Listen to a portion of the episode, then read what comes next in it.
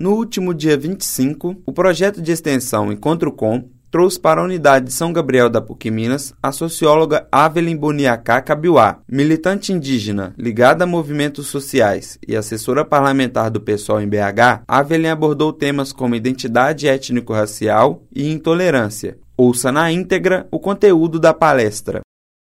Gente, já vou começar aqui o, o encontro de hoje. É, hoje é o primeiro evento do projeto que eu intitulei Encontro Com, né, em que a gente recebe pessoas variadas, interessantes da área da cultura, da arte, de mobilizações culturais e sociais, na PUC Minas, e também vou levar alguns encontros para comunidades fora da PUC.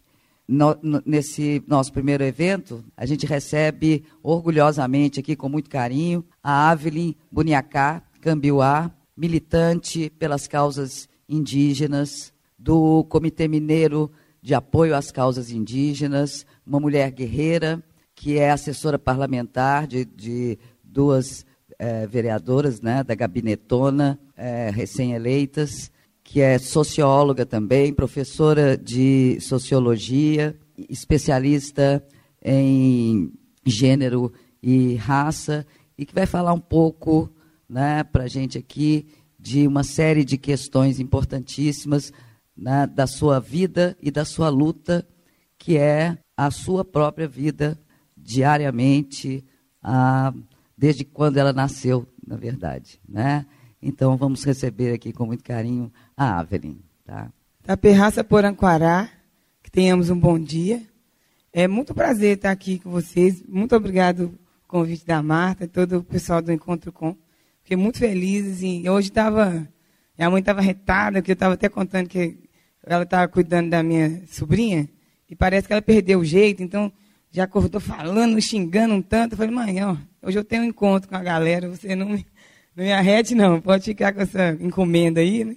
E tem que dar conta, né? A nenenzinha nem anda ainda, dá conta, não é possível que perdeu o jeito, né? Ela está lá. Aí eu saí apressado e pensando, né, que conversar com esse pessoal, tá na escola no sábado, na faculdade, sábado de manhã, caramba, né? Aí eu pensei, então, da gente começar com uma roda de Guaraná. O Guaraná, para gente, e para vários povos, principalmente da Amazônia, os saterés também usam muito. A gente usa a cuia do Guaraná, esse Guaraná que eu preparei, estava até provando se não estava muito forte, que além dele, né, todo mundo sabe que acorda, ele acorda o espírito. Então, para a gente acordar a nossa mente, acordar nosso espírito, para a gente poder ter uma conversa bacana aqui, e a gente poder se conectar e ter um encontro daqueles que você volta para casa e fala assim, puxa vida, esse valeu a pena. Valeu a pena estar na faculdade de manhã cedo, valeu a pena acordar, e valeu a pena parar um tempinho para escutar e para me ouvir também, né? Porque a gente já quer um encontro, não é um só que fala, né? Um encontro, os dois conversam, não que encontro é esse, né? Aqueles encontros múltiplos você não vai querer ver nunca mais, né? Então, quem tiver, quem sentir a vontade, eu vou começar a tomar um Guaraná e eu vou passar para quem quiser tomar também comigo. Tá bom? Então, se tomamos na mesma cuia, nós estamos mesmo na mesma sintonia, na mesma luta, na mesma comunhão. Né?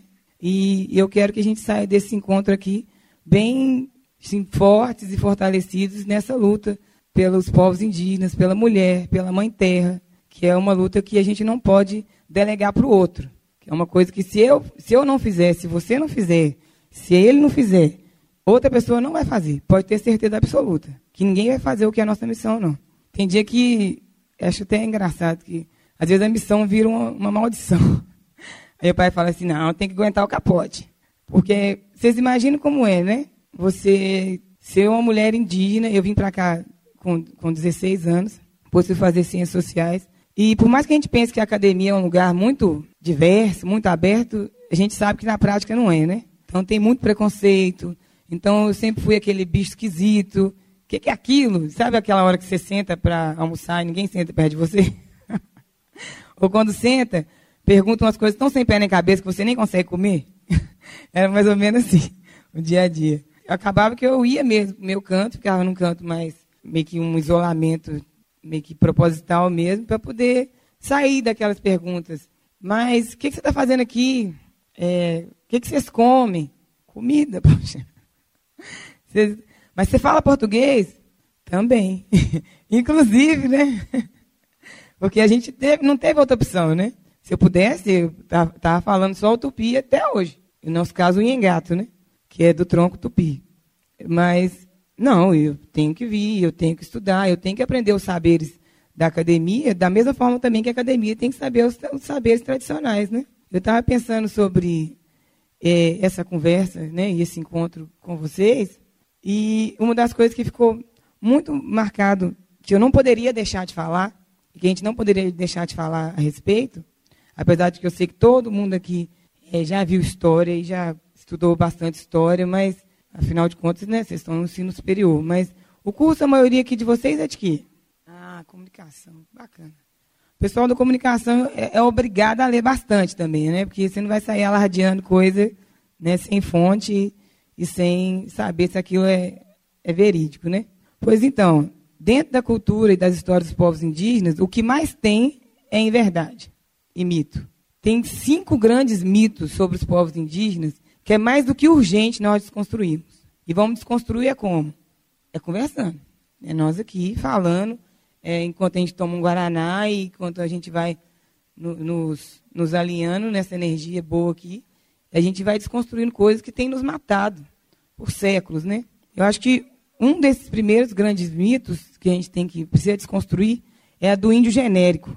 A gente pensa assim, índio, índio, tudo igual, né? Anda tudo pelado, anda tudo com a mesma pintura, fala tudo a mesma língua. Nós somos 305 povos, só os reconhecidos, fora aqueles povos que estão em isolamento voluntário, né?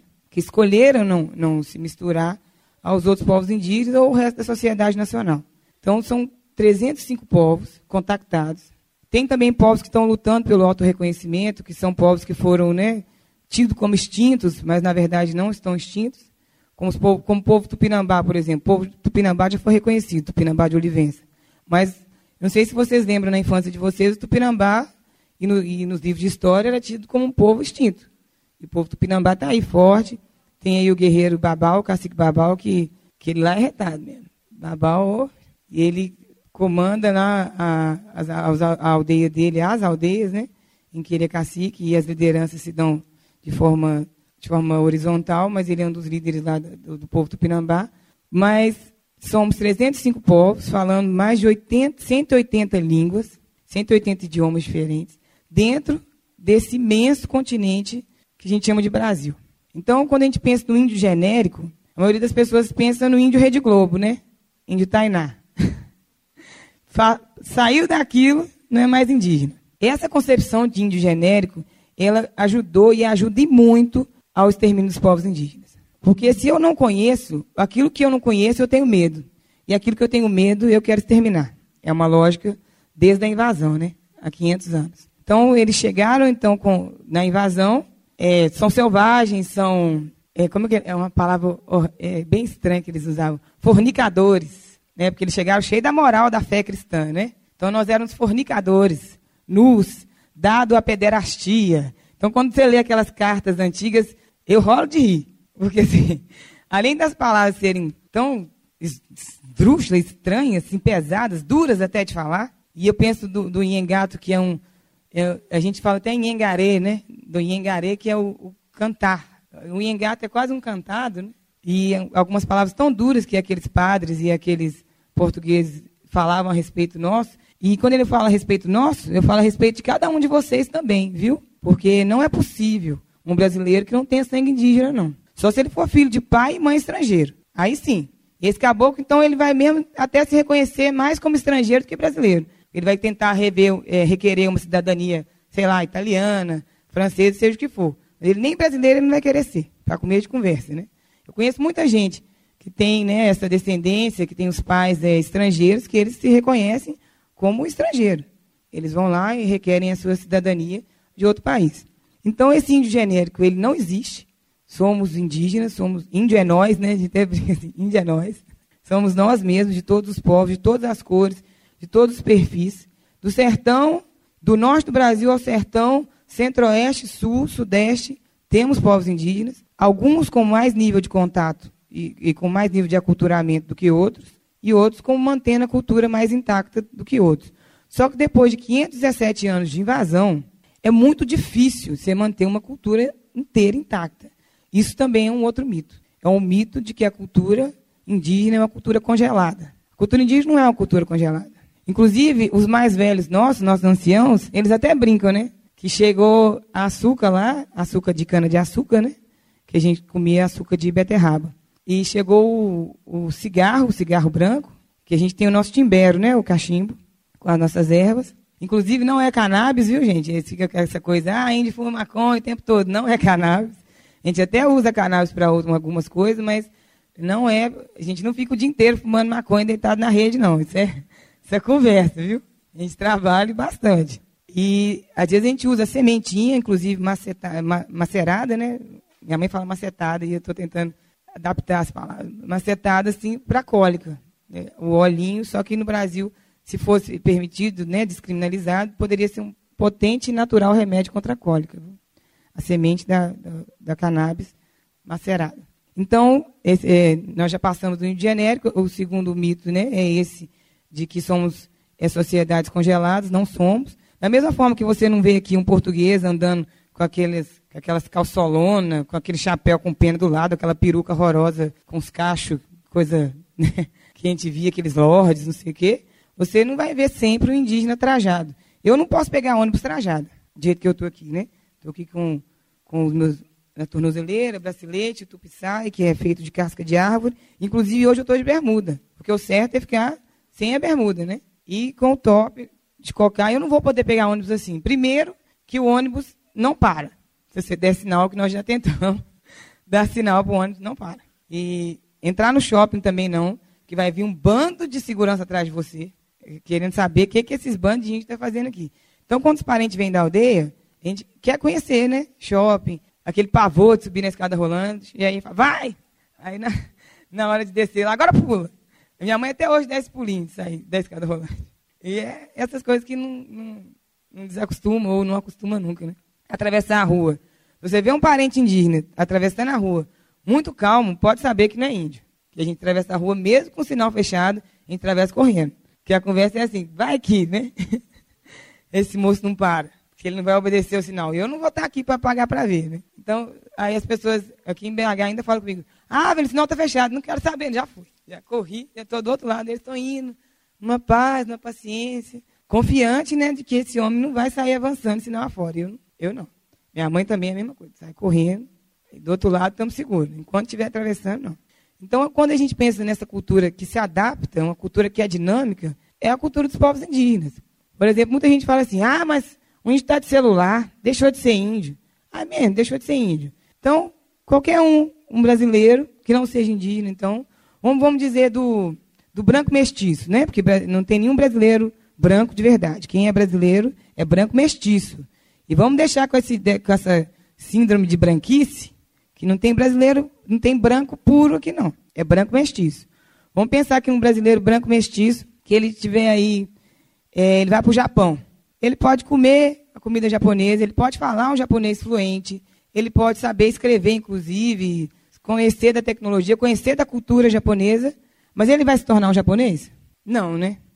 Ele nunca vai ser um japonês, ele vai ser um brasileiro que mora no Japão, que conhece bastante da cultura japonesa. Ele não perde a, a sua origem por ele estar no Japão. Acontece a mesma coisa com os povos indígenas. Nós estamos aqui, nós aprendemos da cultura ocidental, nós aprendemos português, nós aprendemos, nós fizemos né, academia, nem todos, mas a maioria sim, estão aqui por causa da, do, da academia. E não deixamos de ser indígena por causa disso. Por, ter, por usar um celular, por usar um computador. Imagine eu, né, dando aula no, no ensino médio e não conseguisse usar a internet. Estava lascada, né? Os meninos iam falar um monte de abobrinha lá. Eu ia ter, eu e a ferramenta do livro, é lógico que nunca vai substituir, mas tem alguns textos muito bons né, na internet. Mas a gente sabe que a maioria da moçadinha só vê, não lê mais, né? Em olhado só notícias de internet. E o que, que, a gente vai fazer com isso? Como é que a gente vai fazer para desconstruir alguns dissaberes que estão é, propagados na internet? É a gente também acessando, a gente também conhecendo, a gente também tendo todas essas ferramentas em mãos. E outra questão também é que essas ferramentas ajudam muito na aldeia. Antes não tinha como você. Imagine eu denunciando um fazendeiro extremamente rico, que ele invadiu nossas terras e tem ali contaminada a água com, com agrotóxico, tem contaminado também a água com fezes de bosta de boi, né? tem levado o gado dele para poder é, beber água e ficar usando o igarapé que a gente usa para beber água, para se banhar e para lavar as roupas. Como que eu vou ser a minha palavra e do meu povo contra um fazendeiro, inclusive a maioria desses fazendeiros que são políticos, né? Bancada BBB, boi, bala e bíblia, que a gente não teria voz contra. E nunca tivemos voz contra esse povo do BBB. Mas com uma câmera de celular na mão, a gente consegue fazer essa denúncia. A gente filma e chega no Ministério Público, chega na FUNAI. Ah, não, mas o doutor fulano de tal, mas está aqui, ó. O vídeo está aqui. Pronto. Fica muito mais difícil rebater a nossa palavra. Para nós é muito fácil, porque palavra de índio tem que ser palavra cumprida. A gente fala. É, é flecha lançada, não volta. Só se você estiver morto, morrendo, para você desfazer uma coisa que você falou que ia fazer. Mas você tem que cumprir. Inclusive Juruna, lembram de, vocês lembram de Juruna? É novo, né? Vocês novos. Eu que sou velho. É, o Juruna foi o primeiro deputado federal indígena. É Mário Juruna. E o Mário Juruna andava com um gravadorzinho. Uma, era é, é, gravadorzinho, um gravadorzão, né? Um cacete um gravador, né? E, é, gravando. Porque o que a pessoa falava tinha que cumprir. Essa palavra, não existia essa palavra de dizer e desdizer. Disso foi dito.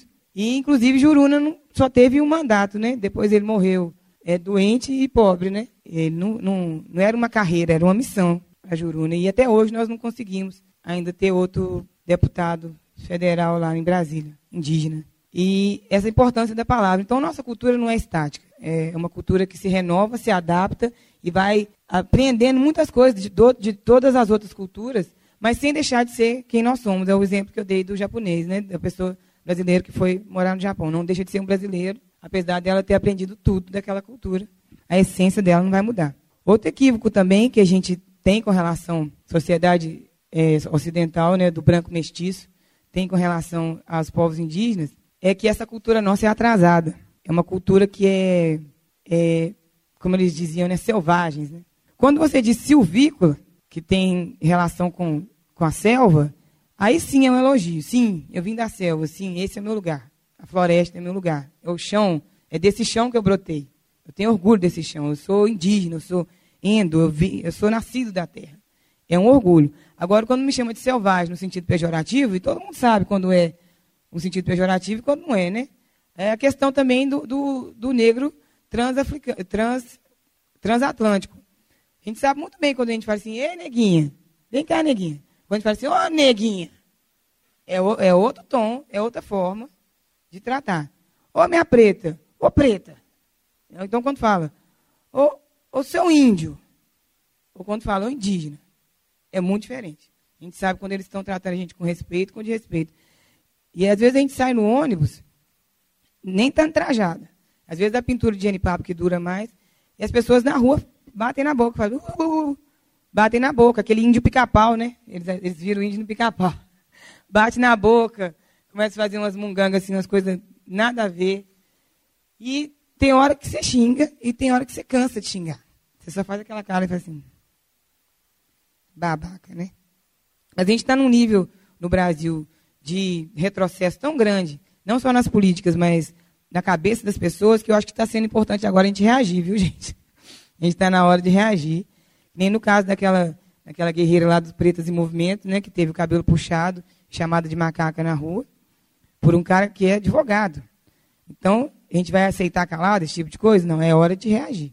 E a gente não pode confundir a reação do oprimido com a violência do opressor, né? A violência é uma coisa, a reação é outra. E eu acho que a gente tem que começar a tentar para a gente reagir, porque esse governo ilegítimo aí, ele não está de brincadeira, não. Ele veio para saquear mesmo. Ele é tipo os bandeirantes, assim. Veio para matar. Então, igual o diabo na Bíblia, né? Matar, roubar e destruir. é o Temer. Todinho. Escritinho, né? Cuspido escarrado, é ele. Matar, roubar e destruir. E os bandeirantes, saquear, escravizar e matar. É a mesma coisa. Ele veio nessa encarnação, né? Encarnou no, no bicho. E então, né, nós não somos povos atrasados, nós estamos sempre aprendendo, nós falamos mais de uma língua. Normalmente, povos fronteiriços, então, falam a, a, a língua mãe, o português e, o, e, a língua de fronteira. Falam o espanhol, ou fala, é, no caso dos povos que estão lá para cima, então, no caso, em volta é tudo espanhol mesmo, né? Então, falam espanhol. Então, não somos povos atrasados, não, não somos ignorantes, não somos animais. Né? Na época da, da, da invasão, a, catequização, primeiro dizia que nós não tínhamos alma, depois nós tínhamos alma. A mesma coisa aconteceu também com o negro transatlântico. Eu falo negro transatlântico porque nós somos os negros da terra, viu? O negro indígena é o negro da terra e o negro é, transatlântico é aquele que foi trazido na marra da África para cá. Então, nós negros da terra também não tivemos alma, depois, quando convinha, tivemos, tínhamos alma, e depois a mesma coisa aconteceu com o negro transatlântico. Então, nós não somos povos é, sem alma, né? Nós não somos povos atrasados, nós temos um respeito muito grande pela Mãe Terra, inclusive quando nós vemos né, essa esburacação, essa coisa, bora minerar, vamos fazer mineração, mineração. Olha aí a tragédia de Mariana, né? Mataram o rio inteiro, o rio Atu o Rio Doce para a população de Minas Gerais inteira e o Rio Atu para os Krenak. É um povo inteiro sem água de beber. Os cachorros estão morrendo com a água contaminada. Aquilo não é lama, né? A pessoa fala assim, caiu lama no rio. Lama o quê? Se fosse lama, o rio dava conta. Aquilo é metal pesado mesmo, é tóxico mesmo. E tem, por onde passa, tem matado tudo em volta. Inclusive, essa lama já tem chegado a Belo Horizonte, não sei se vocês já sabem já tem atingido nossos aquíferos aqui. Então, nós não somos um povo atrasado, nós temos um respeito muito grande pela Mãe Terra. Inclusive, as maiores terras de mata é, contínua são reservas indígenas, terras indígenas. Onde tem demarcação em ilhas, que são só pequenas porções de terras demarcadas, em volta são, são fazendas ou cidades, só tem pé, árvore de pé, aonde tem povos indígenas. Porque nós não podemos viver sem, sem, sem essa ligação com a natureza. A maioria dos parentes que vem para Belo Horizonte ou para qualquer outra cidade grande tem que ficar indo e voltando, porque senão adoece. Quando chove, por exemplo, não tem onde a água escorrer, escorrer e, e escoar, né? Inunda. Então, chover, ao invés de ser uma benção na cidade, chover é um transtorno. Então, é, é bem complicada essa relação com, com a mãe terra na cidade. Os rios que eram para ser esse lugar bom de ficar, um igarapé de você nadar, de se refrescar, é um transtorno. Então ele está fedido, ele está trazendo doença, ele virou um esgoto, um esgotão. O Rio Arruda, gente, o Rio das Velhas é uma dó, né? A gente podia ter uma cidade linda, com um rio que cortasse a cidade inteira, podia ser um lugar de lazer, um lugar de pescar. Eu vejo as pessoas mais velhas que são mineiras, elas dizem, né, que já pescaram no Rio Arrudas. Isso não tem 300 anos atrás, não. Isso é começo do século, que anos 30, por aí. Então, será que é tão impossível assim reverter isso? Acho que não. Não é possível. Se tivesse políticas públicas né, interessadas em cuidar da mãe terra, em cuidar dos nossos rios, seria possível. Outra coisa também que eu acho importante falar. E, gente, vamos tomar o Guaraná aí para vocês ficarem ativos. Eu não, não me estendo muito, não, mas o Guaraná fortalece. e para a gente também estar tá todo mundo né, ligado e todo mundo nessa, como irmãos mesmo, tomando na mesma cuia. É, outra coisa importante lembrar, outro mito que é bom a gente desconstruir sobre os povos indígenas, é, além da nossa cultura, né, além do que eu já falei, não existe índio genérico. Não, não, nós não somos, nós não somos uma cultura congelada, estática. Nós não somos culturas é, primitivas ou antigas ou ultrapassadas uma coisa muito importante, que pensa que brasileiro não é índio, que nós somos uma cultura, um povo é, alijado né, do, do, do povo brasileiro. Tem o Eduardo Viveiro de Castro, ele diz, né, só, é, nós todos somos índios, só, só, só, só índio quem não é. Quem não é, que é no sentido de aquele que não é brasileiro mesmo, ou aquele que não sabe as suas raízes não, e não tem o menor interesse né, de redescobrir essas raízes. Não quer dizer que todo mundo agora tem que sair trajado, tem que sair pintado, tem que sair, assim, sair num desespero todo. Ah, eu sou índio, eu sou índio. Não, mas tem que reconhecer essa sua ancestralidade. Aí, Brenda. Reconhecer essa sua ancestralidade, porque um país que não tem memória, gente, não tem, não sabe de onde que veio, não sabe para onde que vai. Isso tem acontecido com o nosso país. E a passos largos, né? Esse país que está sendo tratado como se fosse um, uma grande colônia. Tava bom, galera?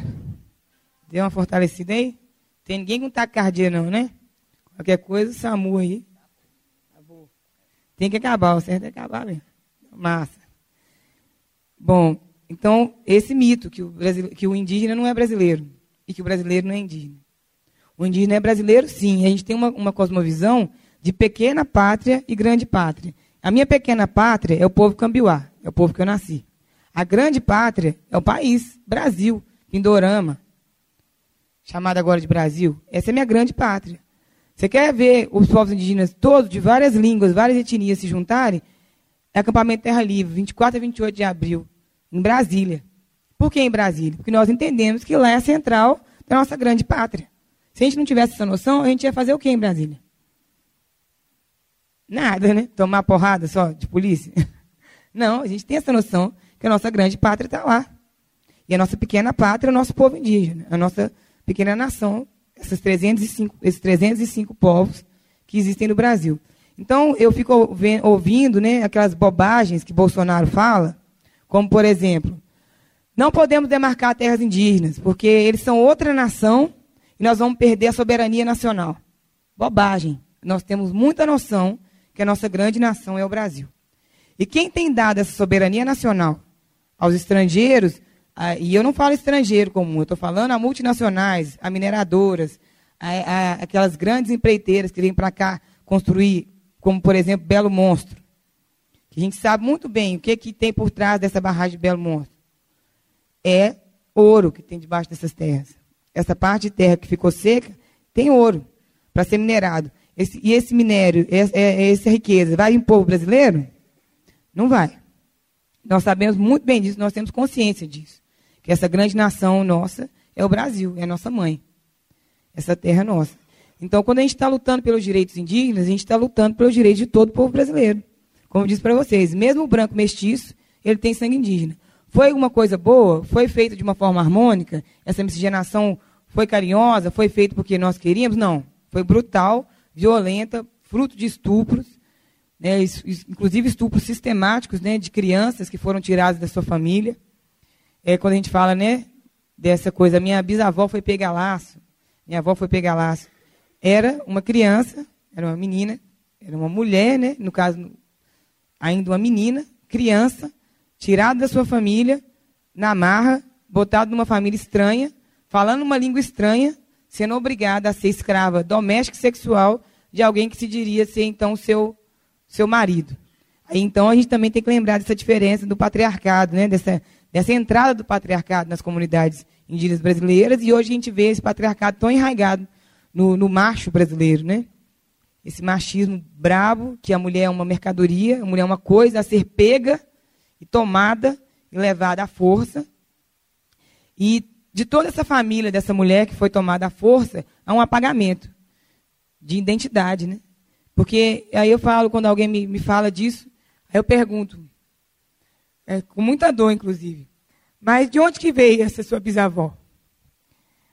É, de qual era o povo dela? Não sei. Qual era a língua que ela falava? Ah, não sei. Pelo que a minha avó conta, ela quase não falava.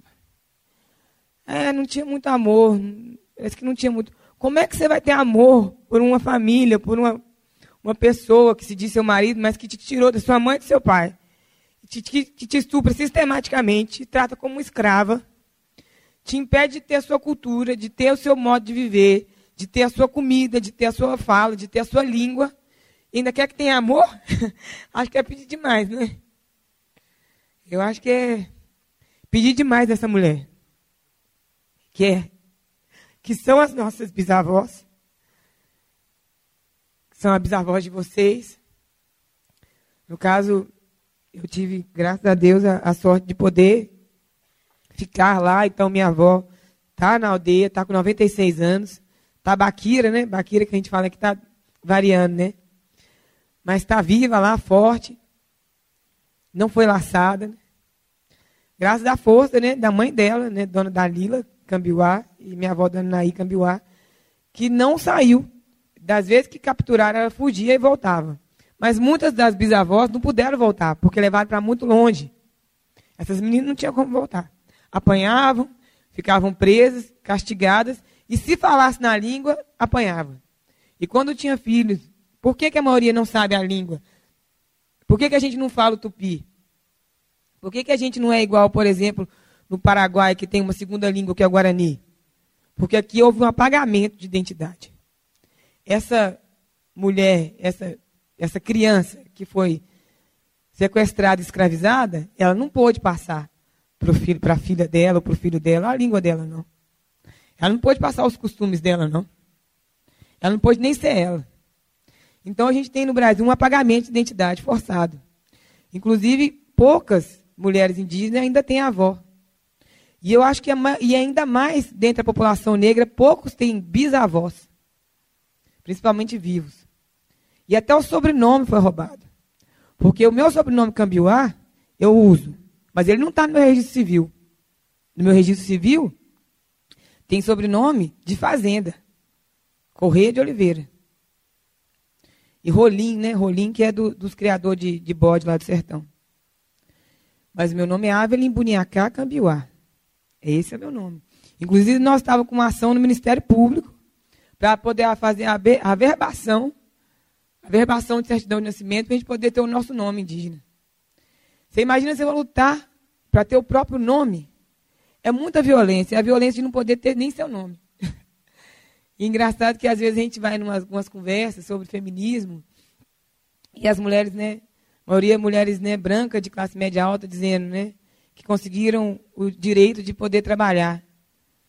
Eu olho uma cara da outra, olho para as primas, né, os ancestrais negros também, os parentes também negros, as mulheres indígenas.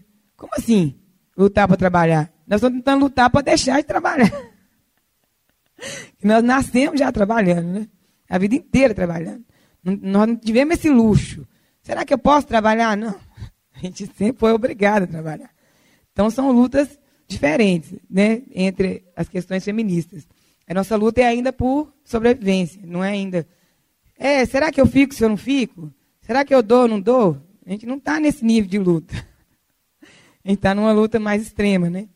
Dessa sobrevivência mesmo árdua. Pois é, então, só para a gente terminar né, sobre esses mitos que eu falei sobre os povos e as culturas indígenas, a gente lembrar de que todo brasileiro tem esse sangue indígena. Aí tem até um, um, uma frase que fala: ou é no sangue, ou é nas veias, ou é nas mãos, né? E eu acho que aqui ninguém tem sangue indígena nas mãos, porque aqui mesmo os, os, homens que estão aqui são machos, não são patriarcado, porque o patriarcado é aquele que tem patrimônio. E eu acho que aqui não tem nenhum barão, né? Aqui pode ter macho. Macho, machistinha. Mas patriarcado, não, vocês não estão com essa bola toda, não. Tá? É macho. Mesmo assim, a gente tem que lutar contra, to, contra toda forma de racismo e preconceito, contra xenofobia, contra transfobia, contra todo tipo de violência, o que eles chamam de minoria. Minoria é o caralho. Nós somos a grande maioria. Essa imensa maioria. Essa imensa maioria que eles chamam de minoria. E é hora desses 99% que somos nós, que estamos fora desse, desse grupo que, que detém, esse 1% que detém todo o poder e todo o dinheiro e todos os recursos da terra, detém a mídia, detém todo essa, esse poder que tem nos oprimido e vai nos oprimir muito mais se nós deixarmos, que nós temos que combater. Nós não, eu até brinco com, com, com, os meus alunos, quando eles falam assim, que isso, professora? Você acha que nós vamos conseguir combater? Eu falei, não, então deita lá no asfalto e manda passar por cima. É isso? É a solução? Não. Então é morrer lutando. Pode ser que a gente perca muitos guerreiros nessa batalha, já perdemos muitos, né? Inclusive em BH, ontem que nós conseguimos um advogado, um grupo de advogados, o coletivo chama Maria Filipa, que vai pegar um caso de um parente nosso que foi brutalmente assassinado aqui em Belo Horizonte. Três indígenas já, já foram mortos aqui em BH. E as pessoas nem falam disso, né? Poderia pegar mal para BH. Mais um Galdino em Belo Horizonte. Em 2016 também tivemos outro parente, Funiô, que foi morto a chutes debaixo do viaduto. Mas a gente vê essas crueldades, a gente fala do passado, a gente vê crueldades no presente, a gente percebe um futuro tenebroso com esse maluco aí, esse bandeirante, esse, esse capiroto do Temer. Mas nós não vamos desistir, nós vamos lutar até o final. E é isso que eu quero que vocês lutem e despertem para essa luta comigo, com a professora Marta, com seus colegas, dentro de casa, no seu serviço. Esse letramento é um letramento racial, identitário um, e um, um, letramento para a luta, um, letramento para a resistência que a gente tem que fazer o tempo todo. Com aquela prima patricinha que não entende o que, é que você está falando, com ela mesmo, que você vai ter que falar, insistir. É com aquele, com aquele tio que nega as origens dele, que diz que ele é branco sem ser. Ô tio, você não é branco, você é encardido. Você passou, meu filho, passou de branco é preto. Esqueça isso. Você não é branco. No máximo você é um branco mestiço, encardido. Sabe? Entenda, coloque-se no seu lugar e venha para a luta. Ah, não, mas eu sou bolsomínio. Pense num povo burro. Bolsomínio. É bolsomínio mesmo. Eu tenho... A Gretchen pode muito bem fazer um bolsomínio. Bota um burro, bota um pouco mais de burrice, mexe bastante, pronto. Está ali um bolsomínio. Aí pede intervenção militar. Volta à ditadura, vem intervenção militar. Então, é, tudo que não presta. Índio, negro e gay. Tudo que não presta. O cara fala um monte de abobrinha e todo mundo acha bonito. Que está certo. Então, gente, essa obrigação de fazer o letramento é nossa. É de cada um de vocês. É nós que vamos ajudar a, a, é, esse nosso irmão, essa nossa irmã, esse nosso colega de trabalho, essa pessoa que está enchendo seu saco dentro do busão, você está querendo dormir, a pessoa está falando. Aí, tá bom, você quer falar? Então tu vai escutar agora. É nossa obrigação. Então é isso. Qualquer Tureté, quiser perguntar alguma coisa, tamo aí. Quem quiser mais Guaraná também tem.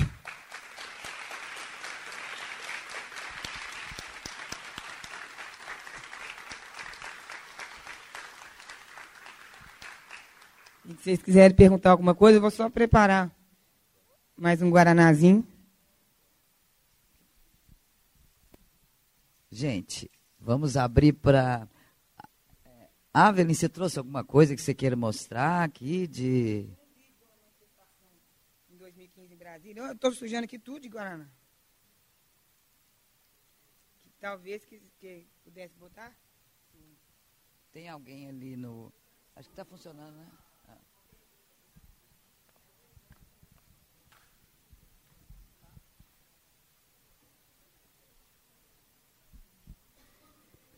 Ei, bom dia.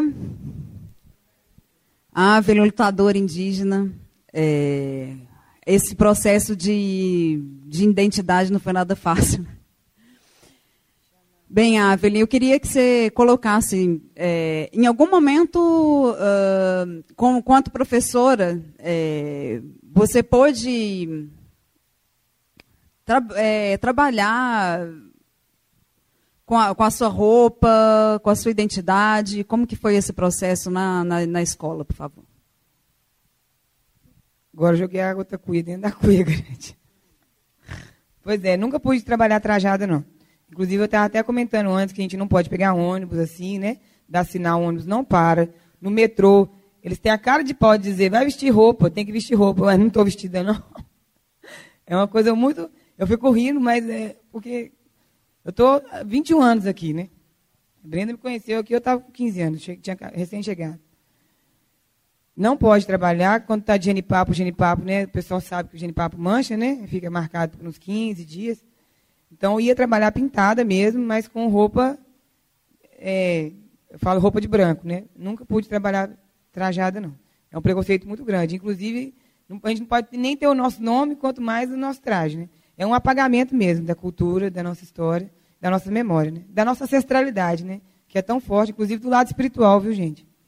É uma ancestralidade tão forte que a gente poderia ser um povo de uma fé tão mais atuante, ao invés de a gente ficar importando tudo quanto é tipo de religião estrangeira. Nós temos uma fé muito bonita, mas ela foi demonizada, inclusive. Né? Nosso traje é demonizado, nossa língua é demonizada, nossa cultura, nossa religião, tudo é demonizado, infelizmente.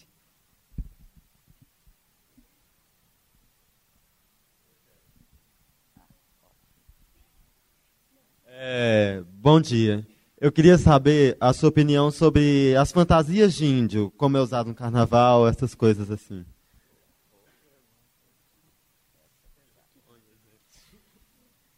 Não, o carnaval foi brabo, viu? Foi de lascar. Eu não consegui sair mais. Porque é muito ridículo. É, sabe? Não é uma homenagem. E você vai falar com a pessoa, é de uma arrogância tão grande, que fala assim, mas é uma homenagem. Poxa, mas eu não quero essa homenagem, está me ofendendo. Mas eu estou homenageando. Tipo assim, uma homenagem na marra que você tem que aceitar essa homenagem. E eles usam um, um estereótipo de índio, que é isso que eu estava falando do índio pica-pau, né? Aí eles ficam lá batendo na boca, um correndo atrás do outro, índio que é apito, índio que é popica, essas palhaçadas assim. Desse jeito, desse nível. É igual quando o homem veste de mulher, fica um pegando o peitinho do outro. Nós ficamos assim, mulheres, nós, na rua, um apertando o peitinho da outra. Sabe assim, eles fazem uma caricatura ridícula do que são, do que eles não são, né? E do que eles entendem por ser mulher, ou por ser indígena, ou por ser negro. Inclusive, teve muito também blackface, né? Pessoas com black power no carnaval. Pessoas, essas pessoas fantasiadas de índio, de cocar, e assim, não, mas eu estou homenageando. Você não está homenageando, você está pegando um símbolo de resistência, símbolo de resistência do povo negro, símbolo de resistência do povo indígena, símbolo de resistência das mulheres, porque ser mulher não é, também não é uma caricatura ridícula. E está pegando esse símbolo de resistência e jogando no lixo. Então foi muito difícil o carnaval. Carnaval, assim, eu parei de sair, eu saí no, na sexta, teve o um Abraço Negro lá na, na Praça da Estação.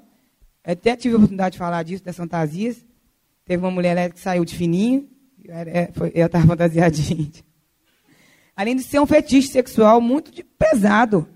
Essas mulheres que eu falei, essas crianças, meninas que foram estupradas sistematicamente, sistematicamente, essas meninas, é esse, esse fetiche, essa mulher, é, dessa mulher indígena, hipersexualizada, e também que aconteceu com a mulher negra, essa hipersexualização, que todas elas são é, ou como adora sexo, ou que as mulheres fogosas, uma hipersexualização, que inclusive nos torna alvo né, de, de muito abuso, de, muito, de muita violência.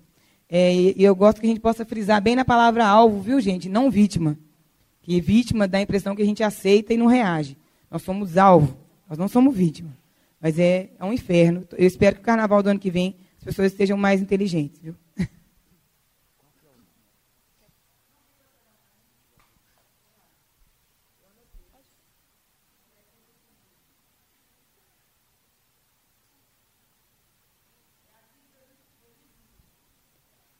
É, temos mais uma pergunta aqui rapidinho, pode ser? Oi, Evelyn, obrigado por, por estar aqui hoje. É uma questão uh, que você falou sobre a, a, vida na cidade, como é que é, né? A chuva aqui é um transtorno, lá é uma benção com, no, no, uh, na terra de vocês.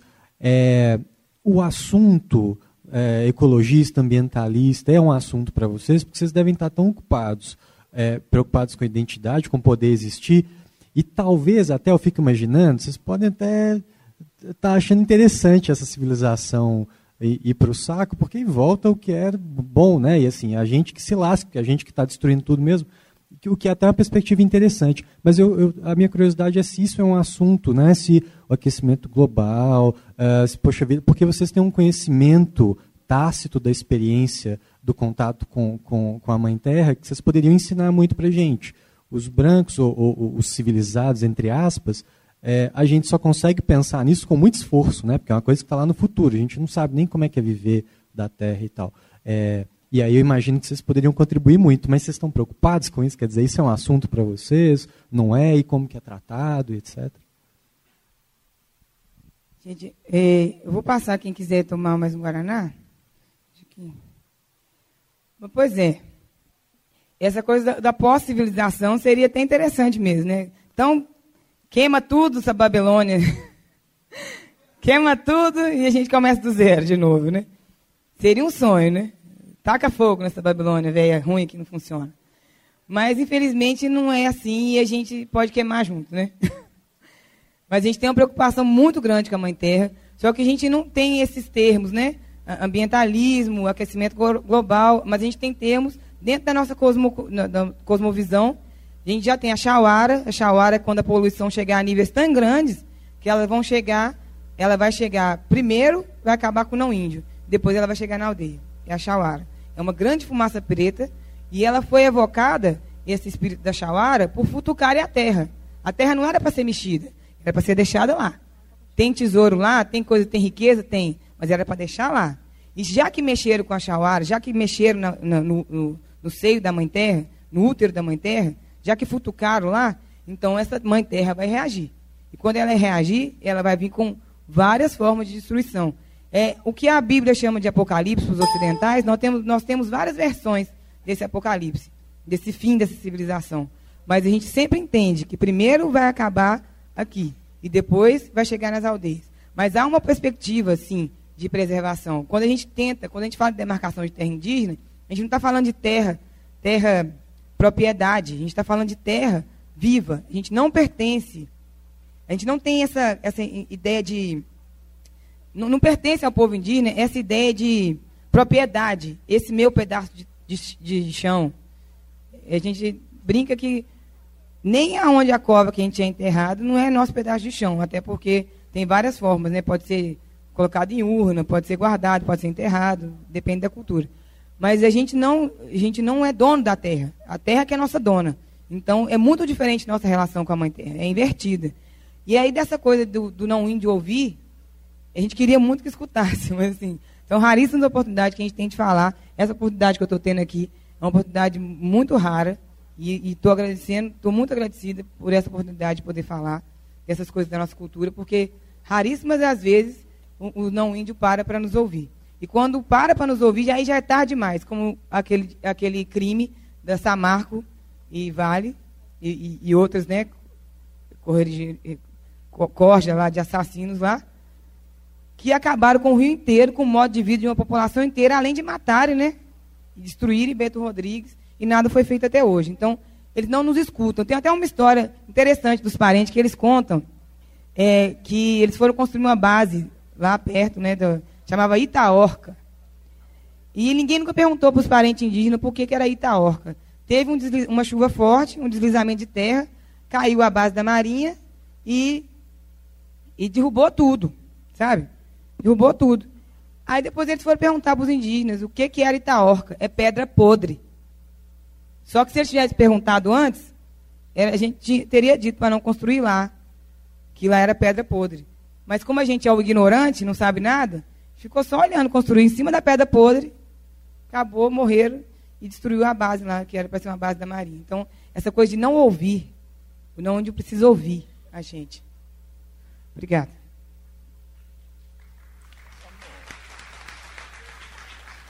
Mostrar o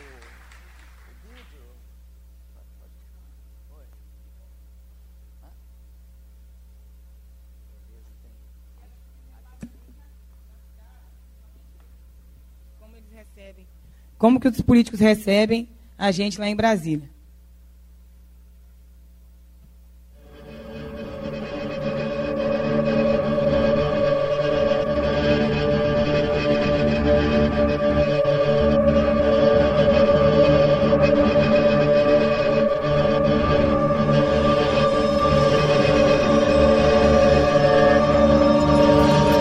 Nós esperávamos ser bem recebidos mas só insistir da espécie de pimenta.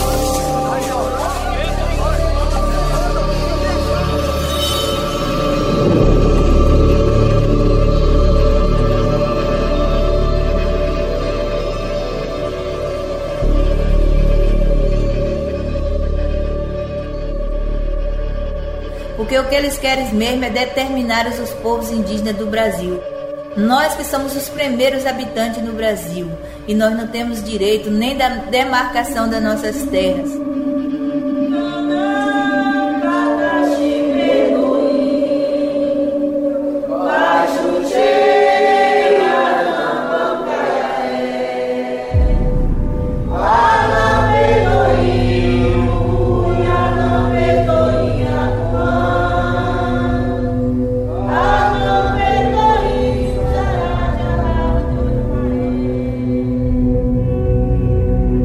Congresso Nacional quer acabar com os direitos das comunidades tradicionais do Brasil. A manobra ruralista é clara. 20 dos deputados que integram a comissão especial que analisa a PEC 215 tiveram suas campanhas financiadas por grandes empresas do agronegócio, mineração, energia, bancos e madeireiras. Caso seja aprovada a PEC 215, paralisará definitivamente a demarcação de terras no país pois transfere do Executivo para o Congresso o poder de demarcar terras indígenas, titulação de territórios quilombolas e criação de unidades de conservação. Se deixarmos os ruralistas decidirem sobre as demarcações, de nada valem os direitos dos povos indígenas garantidos pela Constituição. Mobilização Nacional Indígena, de 13 a 16 de abril.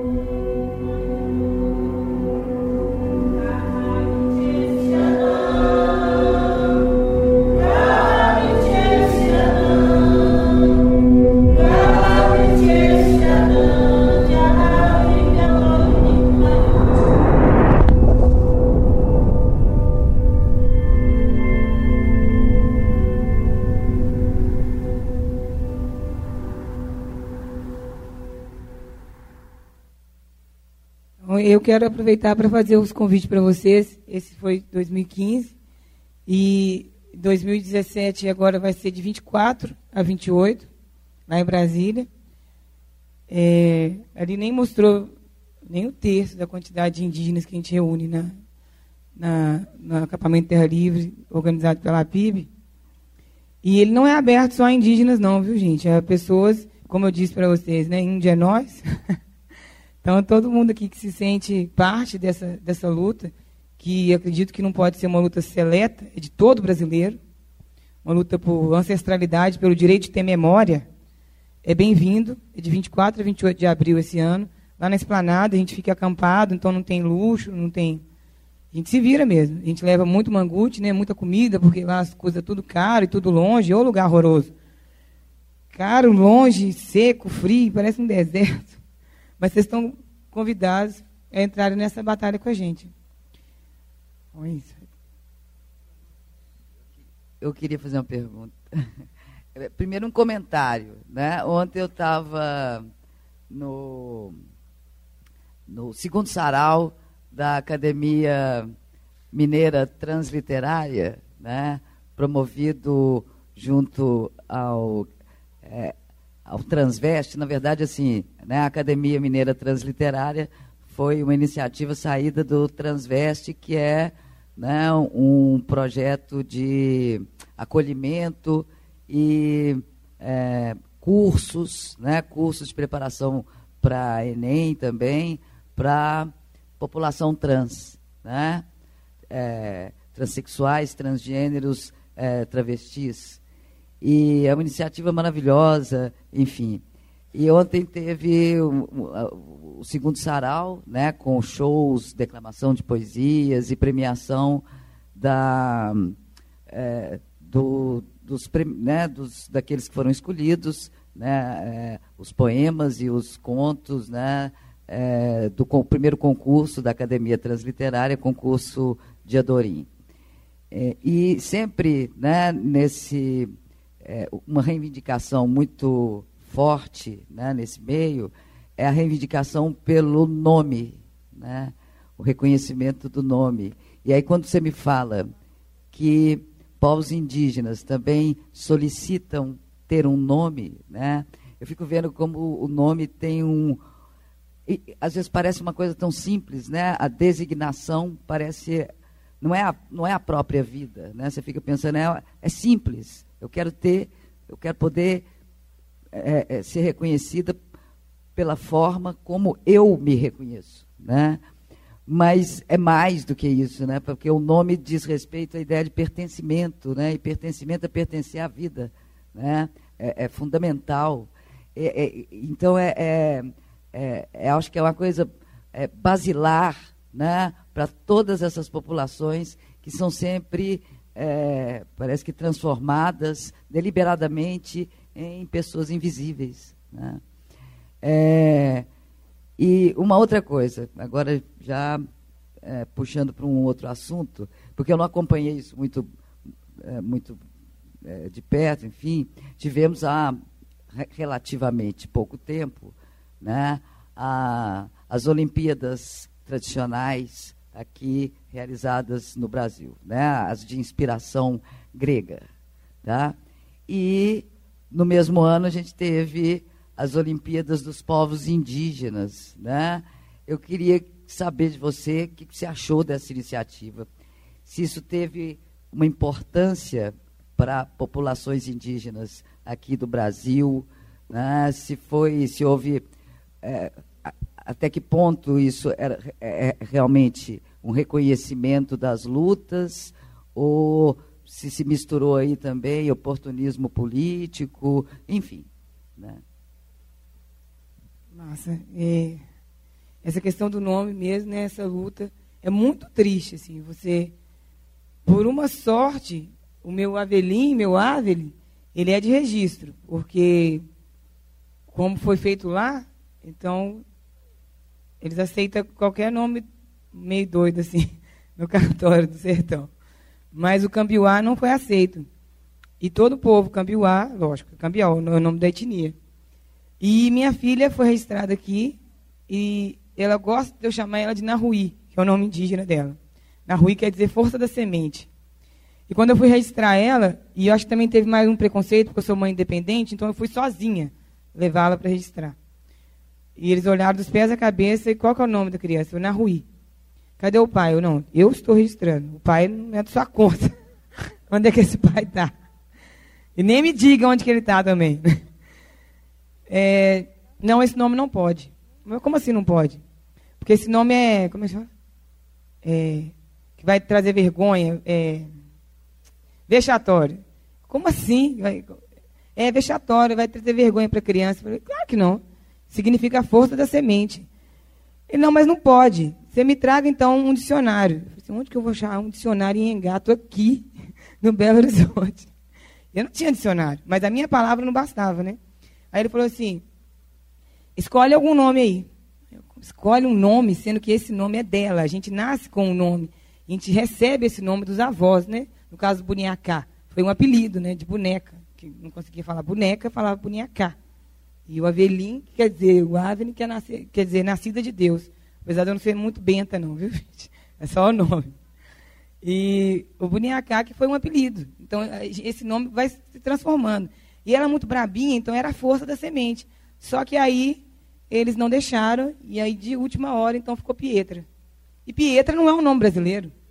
Olha que coisa estranha, né? E Pietra ficou, só que eu chamo ela de Naruí, e ela me atende. E na escolinha chamam ela de Pietra. E, e na cabecinha dela, ela está com sete aninhos, ela, ela tem que fazer essa, essa ligação, que ela é a Naruí minha, e ela é a Pietra da escolinha. É, é, é bem, é bem violento. E sobre essa situação que você falou, né, do, dos jogos, né, das Olimpíadas. Primeiro que as Olimpíadas nem tinha que ser aqui, né, gente? Nós passamos por uma magrela danada, caçando fazer Olimpíada, né? De novo para inglês ver. E os Jogos Indígenas eles, Mundiais, eles não fugiram disso. Quando eles, eles, lançaram a campanha dos Jogos Indígenas, nós ficamos muito empolgados. Comitivas, né? Então, saiu uma comitiva de cada etnia para poder ir para Tocantins. Só que quando a gente foi ver quem estava organizando, era nada mais, nada menos que Miss Motosserra, né, Cátia Abreu. Cátia Abreu, ministra da Agricultura no governo Dilma, Miss Motosserra, a mulher né, que mais de, de, desmatou terras indígenas e mais desmatou também para criar para criação de pasto, para plantação de soja. E eles dizem que isso é que, que sustenta o país, é o PIB do Brasil está no agronegócio. Vocês estão vendo aí esses, esses escândalos da carne aí? Aí a Globo fica, passa um pedacinho, bota uma propaganda do JBS. Passa um pedacinho, mas não foi bem assim. Não é bem assim. Sempre tentando tampar o, né, o boi com a peneira, né? Mas a gente foi enganado, sim. Nos jogos a estrutura, a estrutura era péssima. Houve um desabamento de um do refeitório, isso não foi divulgado, né? Um dos refeitórios para os indígenas desabou. Muitos indígenas ficaram de fora dos jogos, não puderam entrar. Houve vários vídeos, inclusive a questão que eu falei do celular, né? Vídeos caseiros mesmo de celular, mostrando, os parentes filmaram eles sendo impedidos de entrar, impedidos de entrar e ver os seus próprios parentes jogarem. Então foi um jogo, um jogo para inglês ver, não foi jogos indígenas não. Os jogos indígenas, se vocês quiserem ver, inclusive vai ter um em Aldeia Velha, lá na Bahia agora, dia 19 de abril. Aí é jogos indígenas de verdade. Organizado por nós, feito por nós, dentro da aldeia. Aí vocês vão ver que é bom. Aquilo lá não. Foi uma coisa para inglês ver e para Cátia Abreu tentar tirar aquela imagem dela de Miss Motosserra. Inclusive a Sônia Guajajara que entregou para ela uma motosserra de, de papelão, né?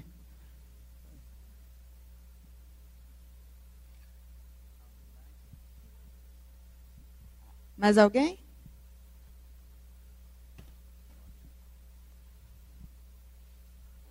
É, então, você falou que existe uma.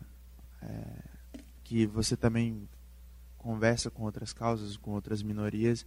Eu queria saber como se dá a inserção de um LGBT numa comunidade indígena, por exemplo, e como ele é visto no núcleo indígena. É engraçado isso, porque tem gente que, que já tentou falar comigo assim: nunca vi índio gay. É porque a gente não tem essa palavra gay. O indígena, que, é, que ele é homossexual, ele chama, é Manai, chamado na aldeia de Manai.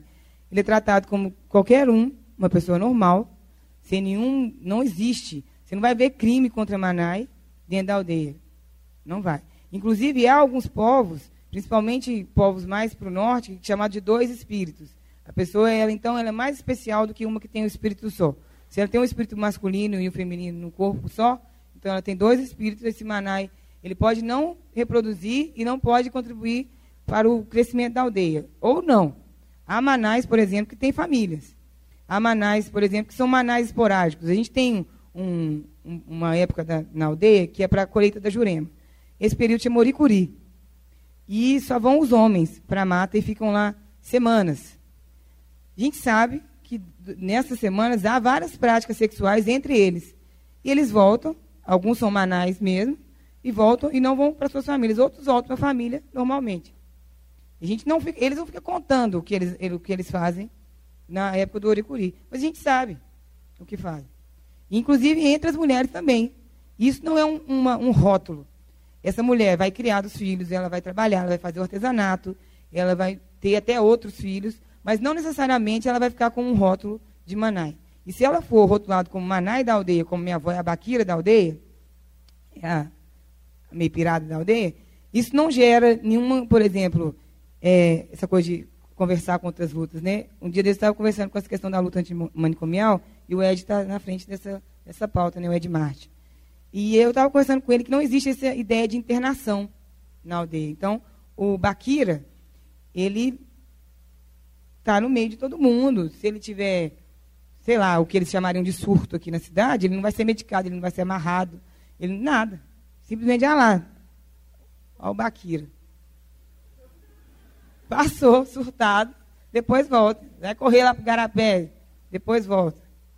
No caso do Manai, a mesma coisa, não existe esse estigma, sabe? Você não anda com uma plaquinha de Manai. Só é Manai, todo mundo sabe que é, e tratado e as relações sociais iguais. Não existe, que nem quando as pessoas falam assim, é, no, dos assassinatos né, é, de crime de homofobia. Você não vai ver um assassinato de crime de homofobia motivado por homofobia dentro da aldeia. Você pode ver assassinato por brigas, por alguma questão de alcoolismo, alguma coisa assim. Mas por, pelo fato de ser Manai, não. É, a, a, a, é, é, muito naturalizado. Assim. O que deveria ser bem naturalizado né, na sociedade ocidental, mas infelizmente não é. Avelin, tudo bem? Beleza. É, me responde aqui. Se existe diferença no feminismo indígena para o feminismo branco, como que o feminismo indígena pode ajudar no feminismo branco? Eu acho que a gente precisa se ouvir, sabe? Tanto é, o feminismo ocidental, né, branco, e o feminismo indígena, que ele está em construção, né, que a gente está pegando base no, no, feminismo decolonial, mas ainda assim não é um feminismo decolonial, mas a gente precisa conversar bastante. E o problema é que as coisas ficam muito presas dentro da academia, e às vezes a gente não tem tempo para ficar dentro da academia. O povo indígena não tem muito tempo para ficar na academia discutindo, é, é, como chama? É, sabe, definições e discutindo nome para as coisas. Sabe? A gente não tem muito tempo para isso. Mas eu acho que o feminismo não indígena, esse feminismo, né, anos 70, criado na Europa, Estados Unidos, né, que é uma coisa bem ocidental, o que precisa ser desconstruído é que existem algumas lutas, principalmente da América Latina para baixo, que são mais urgentes do que necessariamente a, a liberdade sexual, por exemplo. É, não existe, que não vou dar um exemplo dessa questão da liberdade sexual. Minha avó, que é a Baquira, ela tem seis filhos, seis que, que eu conheça, né? Os outros eu não sei, mas segundo minha mãe tinha mais. E segundo os mais velhos, tem uma tia mais velha também tinha mais. Mas seis tios que eu conheço, todos são de pais diferentes. Não tem, ela, minha mãe não tem nenhum irmão por parte de pai. Tudo é a mãe. E como a mãe, no caso nosso, do nosso povo, é, é o matriarcado mesmo, é elas que dão. É, era a minha bisa, era a minha avó, é a minha mãe, e agora sou eu, e vai ser minha filha? Que essa passa por essa ordem assim. Então, é preciso que as mulheres ocidentais entendam que quando a gente está numa luta, não por liberdade sexual, nós já passamos disso, né, quando estava comentando, eu dou, não dou, será que eu dou, deixei de dar? A gente ainda não está nesse negócio mais, né? A gente dá. a gente dá. Não fica com essas crises de consciência, não, sabe? Eu não tenho essa, de verdade. Parece estranho, mas não tem essas crises de consciência. É o meu corpo. Sabe? Eu não, eu não, é o meu corpo que. Não é uma questão de dar. Eu estou trocando com um outro corpo na hora que eu quiser e como eu quiser. Então eu não estou nessa crise. A nossa crise, enquanto mulheres indígenas, são pautas que são desde a demarcação das terras indígenas, porque com as tragédias ambientais, as mais afetadas são as mulheres e as crianças, porque nós estamos mais ligados à mãe terra. Nós é que damos a luz, nós é que vamos para a roça, nós é que vamos buscar água, nós é que estamos pegando semente para fazer o artesanato, nós é que vamos, né? Nós temos essa função dessa, dessa ligação com a mãe terra. Então, nós estamos em outras lutas, nós estamos lutando por demarcação de terra indígena, nós estamos lutando contra a PEC 215, que agora com o Márcio Errago, né, como ministro da Injustiça, que ele é o proponente da PEC 215, inclusive. É, é, bem, é bem possível que ela passe. Então, o que o feminismo não indígena precisa aprender é que há coisas além. A questão, por exemplo, do aborto. A questão do aborto é de uma, sabe, de uma hipocrisia tão grande que as mulheres fazem aborto, sim, sempre fizeram. Só que eu vou dizer, ela pode fazer ou ela não pode fazer? Quem é dono desse corpo? Quem sabe se está preparado para ser mãe ou não é essa mulher. Eu não posso dizer a ela que toda mulher tem que ser mãe, não. Não é toda mulher que quer ser mãe. Não é toda mulher que sabe ser mãe. E, além do que, ser mãe é um tornar-se mãe, né? E a pessoa não nasce mãe. Como não nasce homem, nem nasce mulher, ele se torna. E é isso que a sociedade ocidental, de modo geral, não só as feministas, não compreendem. Que a gente vai se tornando a partir do convívio em sociedade. Que nem o, o, o fala assim, ah, é, eu nasci machista. Ninguém se nasce machista, ele se torna machista. Eu nasci racista, você se tornou racista nasceu racista. Então, esse se tornar, esse poder, esse pertencimento do corpo nosso, da, da mulher indígena, ele sempre foi, e ele sempre é preservado. Por isso a gente sempre foi violada, muito levada à força, essa coisa da mulher indígena ser muito braba. É braba sim, porque a gente sabe muito bem que o corpo é nosso, e a gente dá para quem a gente quiser. Esse corpo é nosso, a gente compartilha com quem a gente quiser, mas não na marra. Então, o que o, o, o feminismo não indígena tem que entender que há lutas maiores, no sentido que a gente poderia estar é, tá trocando ideias a respeito, sabe? Não a gente pensar que cada um tem uma verdade absoluta ou o outro tem uma verdade absoluta. A gente pode fazer trocas muito boas aí e os dois crescerem.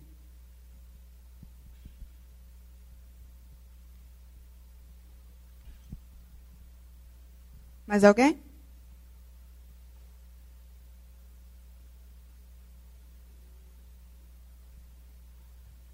Vontade. Eu só roso, mas não mordo sempre, não. Só de vez em quando. Olá. É, a minha pergunta é a respeito de um de um livro que saiu do Davi Copenaua, né, que ficou muito conhecido e fala da queda do céu. Aqui ah, houve a pergunta sobre o o ambientalismo e você falou desse apocalipse. Né? Então lá fala desse apocalipse da queda do céu, dessa narrativa. Há é, outra narrativa é, parecida é, com essa carga é, da queda do céu é, com vocês, que pode assim, é, por exemplo, na, na, naquele, né, naquela experiência que o Davi Copenau, né, o xamã, passa é, e a, a, experiência diferente, né, que é do texto, é, já é bem forte. Né? Então, eu gostaria de saber se, é, se há outras narrativas e que perpassa esse mundo literário, né? não só é, da oralidade, é, que possa, que, que a gente possa buscar. É, é, tem várias né, narrativas, né? Como eu te falei, são, cento, são 305 povos, né, 108, 180 línguas. Então, a maioria dos povos, 90% dos povos tem narrativas diferentes, tanto para a criação do mundo quanto para o fim desse mundo.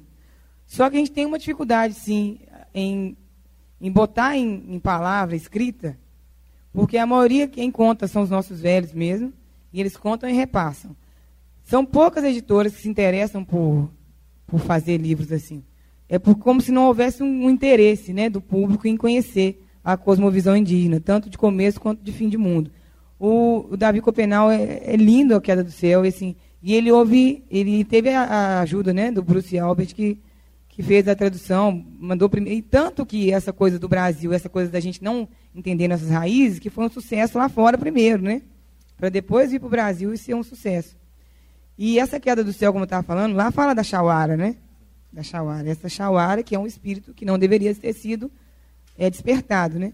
E dentro do povo, do meu povo, a gente entende o fim do mundo quando a grande jiboia. Eu até tenho essa jiboia aqui no, no pulso.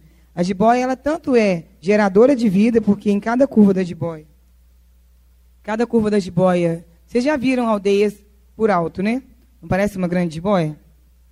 Em cada curva da jiboia tem uma aldeia. Então, jiboia, ela gera vida. Então, ela não é o, da, da, da tradição cristã que a cobra é o diabo.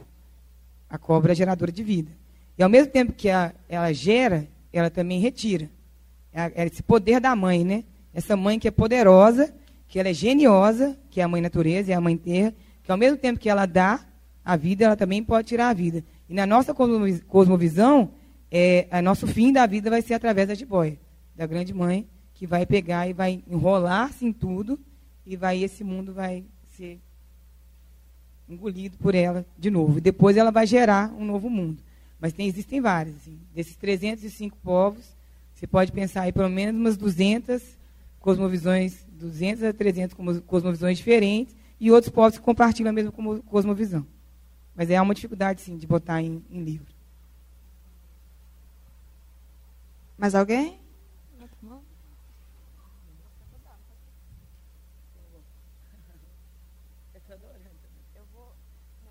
Só que está gelado. O Guaraná, está fazendo efeito. O Guaraná está fazendo efeito. Bom dia, Evelyn. Bom dia. É, eu gostaria de saber como que você acha que nós, que não estamos dentro da aldeia, que não somos considerados índios, podemos ajudar na luta de vocês, porém sem ser invasivo? Sim, é uma pergunta boa. É porque teve uma vez um caboclo que ele foi ajudar a gente na causa indígena, mas depois ele começou assim a inventar uma cultura, sabe, meio própria assim. E e ele, inclusive, ele tem, ele é bem branco dos olhos claros, e ele se pintava. E tudo bem um não índio se pintar, a gente até gosta de pintar o não índio, mas não quer dizer que, que nem eu falei, que a pessoa tem que se fantasiar de índio, né? E ele queria, então, é, tomar a voz, porque ele era o estudado, ele que falava bonito, ele que falava bem, ele é nascido criado na cidade, então ele tirava o nosso poder de fala. E essa pessoa que veio como um apoiador, ele teve que ser convidado a ser, ir para o canto dele. Ou você nos apoia como uma pessoa que, é, que teve seus privilégios, né, como uma pessoa branca, criada na cidade, e respeita o lugar de fala do indígena, ou então nós não vamos querer esse apoio. E aí essa pessoa que tem esse bom senso, né, que está numa academia como vocês, que teve condição de chegar aqui, pode nos apoiar divulgando nossas lutas, pode nos apoiar, indo conosco, quando a gente faz, por exemplo, a gente já fez várias manifestações no Parque Municipal, a Marta já foi também, com relação à, à proteção dos indígenas aqui em Belo Horizonte. Somos 5 mil indígenas só na cidade de Belo Horizonte, região metropolitana, vivendo de formas mais precárias e outros né, em subempregos, outros vendendo artesanato, e apoiar dessa forma, indo com a gente nas manifestações, ajudando a fazer pressão, é, é, Ministério Público, Câmara, é, assembleia, dentro desses poderes, né, dessas esferas de poder, e também, assim, e, resgatando também os saberes tradicionais da família. A perguntar, quem era minha avó? De onde que ela veio? Ah, sua avó, não, por favor, mãe, por favor, faça uma forcinha. De onde que veio minha avó? Ela era como? Ela é meio assim, assada, meio calada, meio triste. Pode desconfiando que está dando sinais aí que pode ter sido uma dessas mulheres pegas a laço, né? Então, é, escravizadas, né, no caso. Então, é dessa forma, resgatando, é nos apoiando e resgatando também sua ancestralidade, sem ser necessário que você se torne uma figura, né, uma figura de uma fantasia, né? Mas acho que tem uma pergunta. Bom dia. É, aqui gente, no Brasil a gente tem essa rotulação de branco, pardo, indígena, negro. E eu queria saber com você, porque assim muita gente não considera o indígena como negro. Negro é negro, indígena é indígena. Eu quero saber como é que funciona essa troca entre vocês, se, se tem uma empatia maior com, do, dos indígenas com os negros e vice-versa, ou se pelo fato dos negros serem tipo participar da civilização também tem um preconceito muito grande com vocês. É, é bem assim complicado, porque lá na aldeia tem uma empatia maior, porque a maioria de a maioria dos quilombos, inclusive, nós ajudamos a construir, porque nós conhecíamos bem a mata. Então, era muito mais fácil a gente se esconder do que, o, do que os parentes que vieram do outro lado do oceano, que não conheciam esse tipo de, de território, né? E esse tipo de floresta densa, ou então de caatinga, seja o que fosse, mas a gente conhece, conhece o, o território, né? Então, nós ajudamos a construir vários quilombos e aceitamos, recebemos também, em muitas aldeias, escravos é, escravizados fugidos. Então essa mistura se deu muito naturalmente, não foi forçada. Não foi na base do estupro. Mas, em contrapartida, e, e dentro da aldeia, o índio que é mestiço de negro com indígena é o caburé. É o índio caburé. E esse caburé, ele é tratado com muito respeito, porque há uma força muito grande no caburé. E caburé é uma corujinha, não sei se já ouviram falar. É uma coruja. E essa, por que do caburé? Porque ele tem a pelagem mais escura, mas ele está sempre atento. Então, o índio caburé. Então, vários, no, no, Nordeste tem muito índio caburé. A gente encontra também muito no, aqui, os Guarani de Parelheiros, de São Paulo, também muito índio caburé. Só que quando a gente vem para a cidade, a gente não percebe a mesma irmandade, né? É, houve uma carta né, da ONU em que povos negros e povos indígenas e do Caribe é, é, assinaram esse tratado de irmandade. Mas, infelizmente, na prática, não é muito, muito assim que a gente vê. Então, às vezes, eu estou na rua, não estou trajada, mas é, às vezes um genipapo na cara, que, como eu falei, não dá para tirar no outro mesmo dia, né? Ele fica. Então, às vezes, pessoas, homens negros, mas eu acho que vem muito a questão do macho, né? Essa coisa do macho. Aí é, começa a bater na boca, ou então canta aquela música miserável, Índia, seus cabelos. Será que só tem essa música que fala de indígena? Né? Não é possível. E, aí vem essa Índia, seus cabelos. Ontem mesmo, na estação Dinamite, lá no Barreiro, eu tive que mandar, apelei, assim, porque estava muito chato, sabe? Eu estava no ônibus, assim, e estava muito chato. E eu estava com vestido, normal. Então, e era, aí eu, no caso, eu não penso que nem é por causa da questão dele ser negro. Eu acho que é mais uma questão dele ser macho, sabe? Porque eu não vejo, da parte das mulheres, uma ofensiva para o meu lado, não. E a gente, se, a gente consegue conversar, a gente fala das lutas, dos povos tradicionais, o povo negro, quilombola, o povo indígena. E, mas também é, existe uma coisa também que o povo negro da cidade precisa também resgatar, esse laço com o quilombo. Muitos, muitos negros da cidade nunca foram no quilombo, e é importante ir. É uma força espiritual, é uma força ancestral que, sabe, dá força para poder dar conta da cidade. Muito boa pergunta.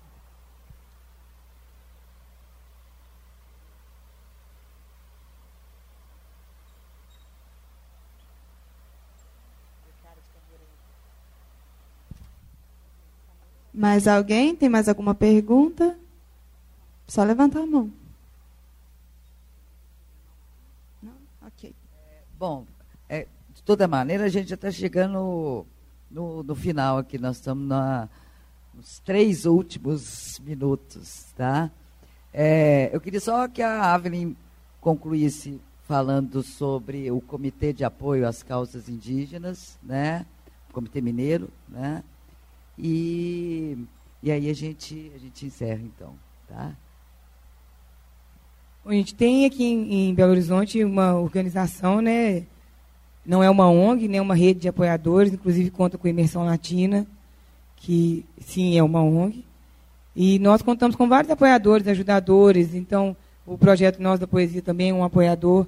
E o Comitê Mineiro de Apoio à Causa Indígena, ele está completando cinco anos é, fazem parte dele indígenas e não indígenas, como falei, apoiadores, né?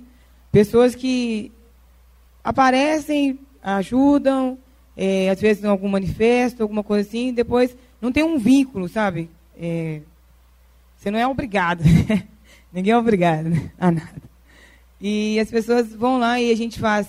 A gente recebe parentes de vários estados que vêm para cá. A gente não tem ainda um centro de referência indígena em Belo Horizonte, então os parentes vêm para vender artesanato, vêm para fazer tratamento médico e fica na rua, exposto. Um dia a gente, é, sei que é três minutos, só vou. É, uma parente Machacali veio e houve uma denúncia de, de, uma enfermeira da Santa Casa que entrou em contato comigo, só que eu não falo Machacali. Detalhe, é a questão do índio genérico, né? Índio é tudo igual, então fala a mesma língua. Só que ela estava lá uma semana já, sem nenhum funcionário da FUNASA, sem banho, é, se negava a tirar o forro de cima da, do, do, rosto. E então eles souberam que havia o Comitê Mineiro de Apoio à Causa Indígena, entraram em contato, eu fui lá ver essa parente. Aí quando eu vi que ela era machacali, eu falei, caramba, eu não falo machacali. e agora? Aí eu falei, uh, que é água, né? Uh, água, e ela é do tronco macrogê, e o meu tronco é tupi. Nem o água ela não entendeu. Só, só dela olhar para minha cara e ver que não era um branco mestiço com aquela, aquele, com aquela medicina na marra, ela tomou água de coco. Aquelas garrafinhas que vende lá embaixo na Santa Casa. Tomou uma água de coco, tomou uma, no gut-gut. Aí eu fui lá, coloquei mais uma, e ela ficou tomando água de coco, e ela começou a se hidratar. Ela estava com aquela doença que chama fogo selvagem, que vai despelando, despelando, né? Despelando a pele. Então ela estava num mau cheiro danado, não tinha tomado banho. E aí eu tentando, em, de forma de mímica, assim, ela foi tomar um banho, tomou banho, começou a tomar água de coco, começou a se hidratar. E essa enfermeira que denunciou estava morrendo de medo, porque se soubesse, então, que ela estava recebendo um tratamento que não era é, médico ocidental, né? E não era mais do que nada, água de coco. Nada demais, assim. Não estava fazendo nenhuma pagelança lá dentro. Mas aí depois ficaram sabendo.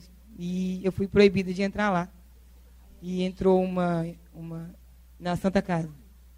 E entrou uma enfermeira da FUNASA que, não, que nós é que cuidamos dos indígenas. Eu falei assim, pois é, vocês cuidam tanto que ela estava aqui mais de uma semana sem beber água, sem tomar banho. Ah, mas você sabe quem ela é? Porque os machacali têm um problema muito grande com o alcoolismo. Não é só os machacali, viu, gente? A maioria dos povos indígenas tem um problema muito grande com o alcoolismo. Ela é uma beba, não sei o quê. Aí eu fui reclamar na assistente social. Afinal de contas, quem é essa mulher? Chega com esse todo poder de branca, doutora, e vai humilhar uma indígena, porque então ela não tem direito a ser tratada, porque ela usa álcool, né, não tem direito a ser ouvida. Então, é uma das lutas, por exemplo, que o, o Comitê Mineiro trava. Outra das lutas que o Comitê Mineiro trava é com relação ao reconhecimento, ao direito a expor artesanato, essa questão do direito ao nome, nós estamos com a questão no Ministério Público. Houve já uma resposta dos cartórios falando que eles estão dentro da lei e que eles não estão, eles não estão descumprindo a lei sobre a questão do vexatório, né? Então, essa questão ainda do Ministério Público, a gente vai ter que recorrer de novo, a questão do nome. Então, são por direitos básicos, mas principalmente para que Belo Horizonte se indianize, né? Indianiza BH. É, não há um lugar. Então, a gente também está na luta por um centro de referência indígena, que seria um lugar de acolhimento dos parentes e de trocas culturais com a cidade. A gente poder fazer palestras, né? A gente poder ter oficinas de artesanato, para poder ter também um, esse lugar de encontro. Agora, quando a gente tem. A próxima reunião do Comitê Mineiro vai ser lá na dia 29. A, dia, dia 29 do 3 agora, vai dar na quarta-feira, né? É às 19 horas, lá no, no Camil Caram, lá na Câmara dos Vereadores, que vão estar lá os parentes indígenas, apoiadores, todos são bem-vindos, viu, gente? E, inclusive, né, é, avisando, né, cada um leve um, uma coisinha de comer, que a gente não faz reunião com fome. Eu não aguento esse negócio. Não faz reunião, não bota comida, não. Como é que a pessoa vai prestar atenção se ela não estiver comendo? De barriga vazia? Presta atenção. Então, leva um lanchinho para compartilhar. São todos bem-vindos. Lá nós vamos tratar temas sobre racismo, né? Que, que, tem acontecido muito. Nós vamos falar sobre a questão do carnaval. Vamos falar da, da, da proposta do Centro de Referência Indígena. E nós vamos falar sobre esses casos que estão aí no Ministério Público e, e algumas propostas de lei que a gente quer pedir para a cidade de Belo Horizonte. Por isso que a gente tem falado em Dianiza BH. Belo Horizonte não pode ter vergonha das suas origens. Inclusive, na Câmara dos Vereadores tem um, um painel imenso de, de Ara Tupinambá e que a história começa com os bandeirantes. É assim, é uma artista bacana, mas ela cometeu um erro histórico gravíssimo. Vocês vão lá na Câmara, vão, na Câmara vocês vão ver. É a partir dos bandeirantes. e, aliás, assassinos, estupradores e ladrões, né? Que as bandeiras foram através de muito sangue. Às vezes até mais cruéis do que aqueles portugueses que chegaram a princípio, porque esses bandeirantes eram paulistas, né? Mestiços. E é isso, é a próxima reunião dia 29, às 19 horas, no Camil Caran, na Câmara. Estão todos convidados. Por favor, estejam lá fortalecendo a causa. É uma das formas de apoiar, é estando lá junto. Bora lá.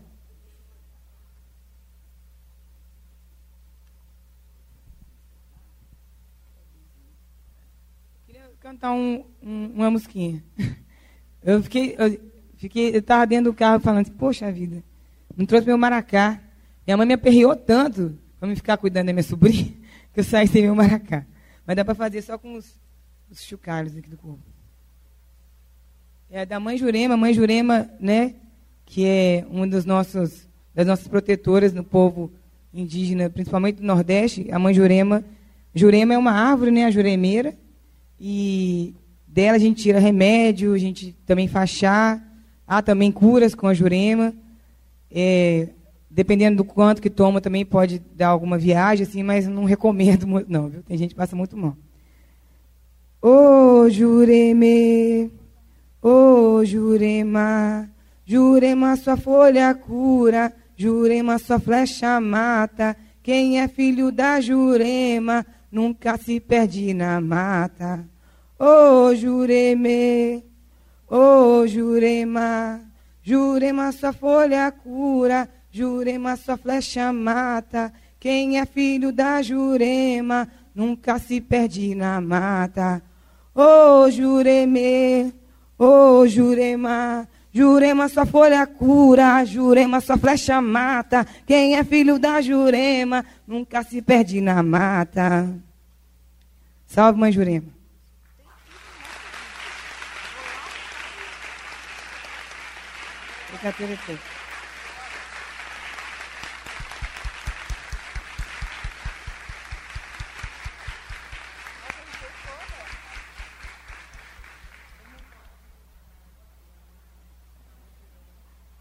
Eu quero agradecer a Avelin, foi assim maravilhoso, né? Incrível, sensacional. Muito obrigada e teremos outros encontros. OK, gente? Né? Bom dia.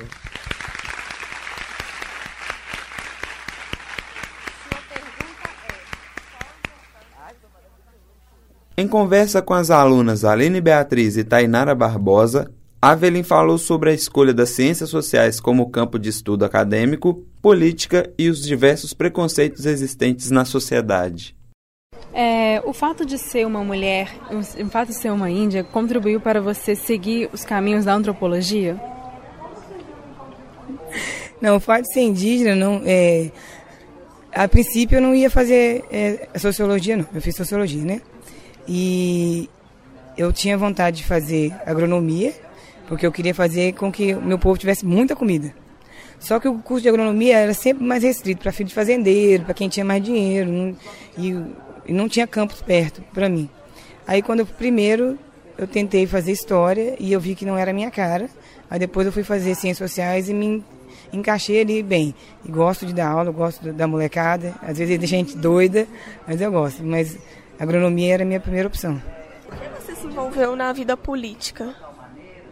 Porque não havia mais formas de, de levar a voz do nosso povo para outras esferas. Porque eh, não adiantava só a gente ficar lá gritando na aldeia ou na Praça 7. A gente era muito invisibilizado. Eu pensei, é uma, a gente precisa ser ouvido, ou a gente vai reagir, ou eles vão nos matar. Então foi uma forma de reação mesmo a toda essa violência que a gente sofreu e vem sofrendo desde a invasão. Entendi. O que você tem a dizer sobre a desvalorização da cultura indígena? Como você tenta combater isso? Então, e uma coisa que eu até fico brincando, indianiza BH, pelo amor, indianiza, pelo amor da deusa, indianiza. Porque não é, não é mais possível você tentar contar uma história através dos bandeirantes. Quem estava nas alterosas, né, que, em Minas Gerais, antes dos bandeirantes chegarem? No Brasil inteiro, não há lugar que não havia presença indígena. E aí parece que ficou um apagamento em Belo Horizonte, só nome de rua indígena, tupis, tupinambás, tamóis, mas cadê os índios de, de, Minas Gerais? Cadê os índios de Belo Horizonte? Só está nas placas? Guajajaras? Não, Aimorés, nós estamos aqui. existimos. Tanto na cidade quanto fora da cidade, nós existimos. Eles, mas eles insistem em nos sepultar em nome de rua. E você sabe que nome de rua é só nome de gente que já morreu, né? É. Tipo assim, tá, viaduto Tranquedo Neves. Tancredo Neves, não sei o que, não põe nunca nome de rua de gente viva. É, então, Belo Horizonte meio que nos, nos matou vivos, né? Mas nós estamos vivos. Por isso indianiza BH. Nós estamos vivos. É, qual a importância da discussão étnico-racial nas uni universidades, escolas e afins?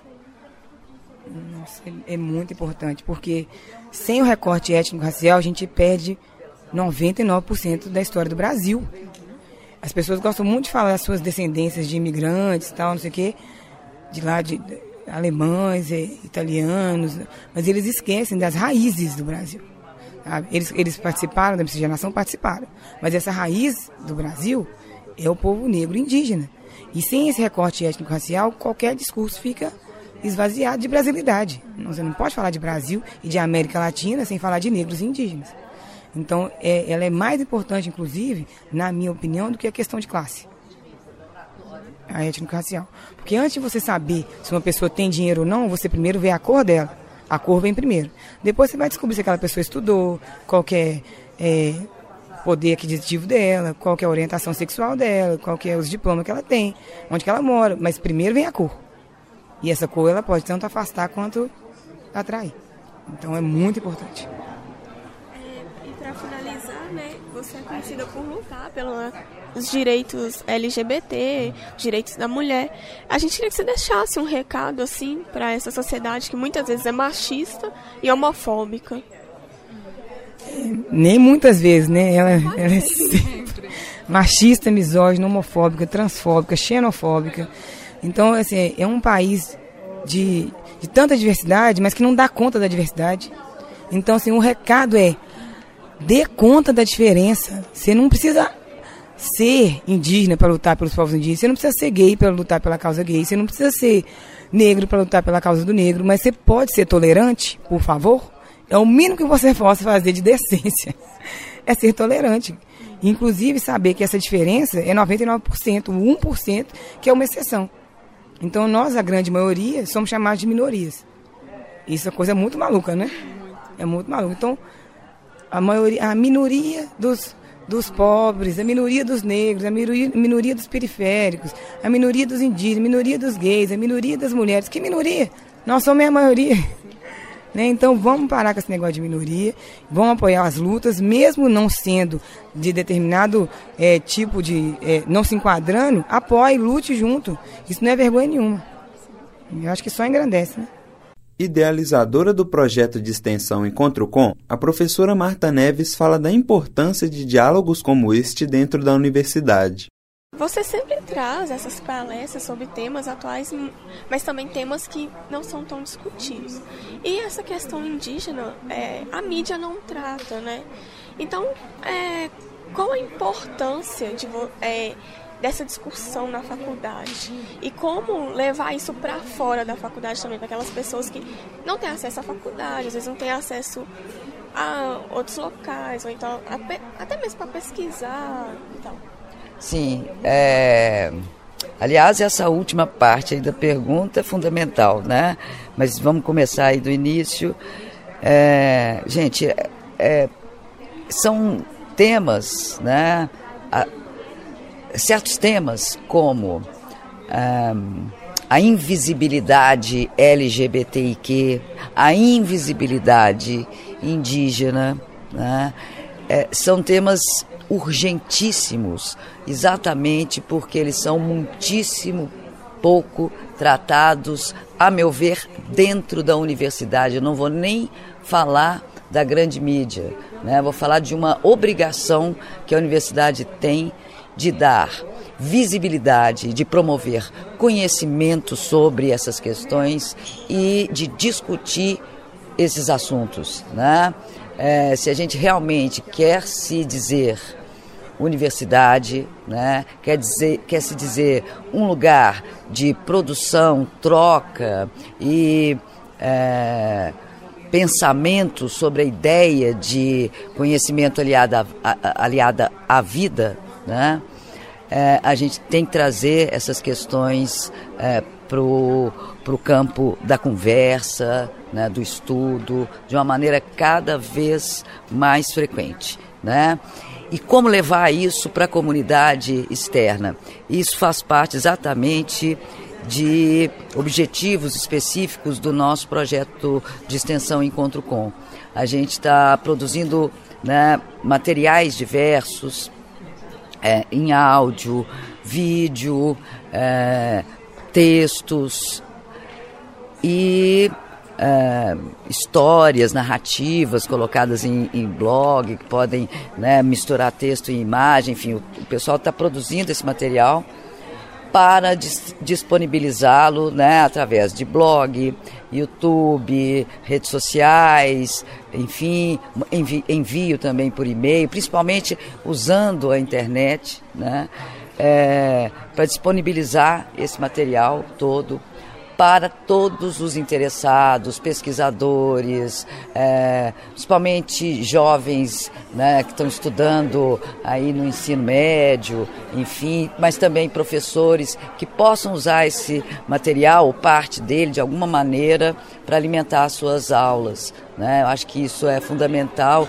Inclusive, a gente é, vai buscar aqui no, ao longo do processo sempre manter um contato com essa é, é, é, esse nicho específico né, de escolas e tal, para poder, né, escolas e alunos, para poder apurar como esse material está sendo acessado, o que, que a gente precisa fazer para melhorar, enfim. Sim. Como você conheceu a Evelyn? Olha, desses de, de, vários processos assim, de mobilização na cidade, é, eventos culturais, né, é, manifestações, enfim, a gente tem um amigo é, em comum que é o Ed Marte, né, que trabalha junto com ela, é, também é assessor parlamentar, né, que também trabalha lá na, na, chamada gabinetona da Áurea Carolina e da Cida Falabella, né, mas muito antes dessa coisa, dessa, dessa gabinetona, é, eu conheci a Avelin através do Ed, né? Num evento, numa comunidade aqui de Belo Horizonte, que eu nem lembro mais exatamente onde é que era, mas era, era um evento lá do lugar e tal, e a Avelin apareceu, e, e várias outras vezes em eventos interessantes, assim, também culturais, né? Ou mobilizações sociais, eu tive a oportunidade de me encontrar com ela.